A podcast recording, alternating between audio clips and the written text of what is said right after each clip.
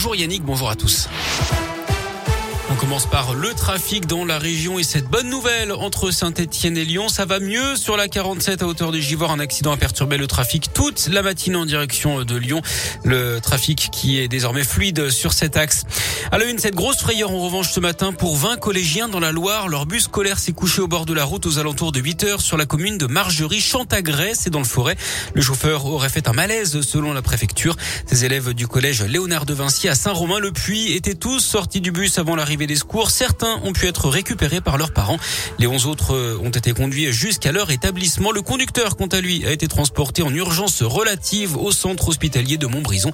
Une cellule d'urgence médico-psychologique au collège a été ouverte au collège où les enfants sont scolarisés. Le sprint final avant le premier tour de la présidentielle dimanche, Emmanuel Macron et Marine Le Pen participeront à l'émission du 20h de TF1 10 minutes pour convaincre ce soir. Ils seront interrogés tour à tour sur les 100 premiers jours de leur présidence s'ils sont élus le 24 avril et leur première décision ou geste symbolique en tant que chef de l'État. Une année 2022 record pour les promesses d'embauche, une hausse de 12% par rapport à 2021 selon une enquête de Pôle emploi publiée hier. Plus de 3 millions de recrutements pour cette année, dont près des trois quarts en CDI ou CDD de plus de 6 mois. Et puis après les épisodes de gel de ces derniers jours, le gouvernement va débloquer une aide d'urgence de 20 millions d'euros en faveur des agriculteurs concernés pour compenser les pertes subies, notamment dans le sud-ouest.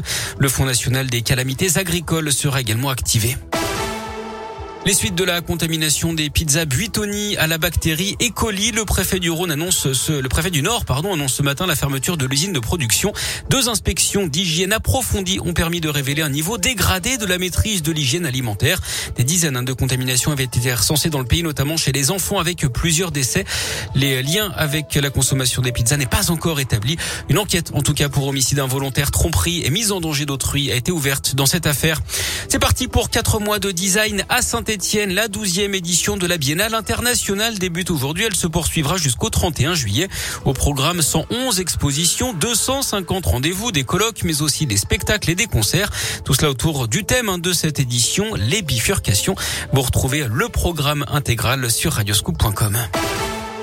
En sport et en basket, un dernier match européen de la saison hier soir, Equinox qui s'est soldé par une défaite de la Gielbourg face à Bologne 90 à 68.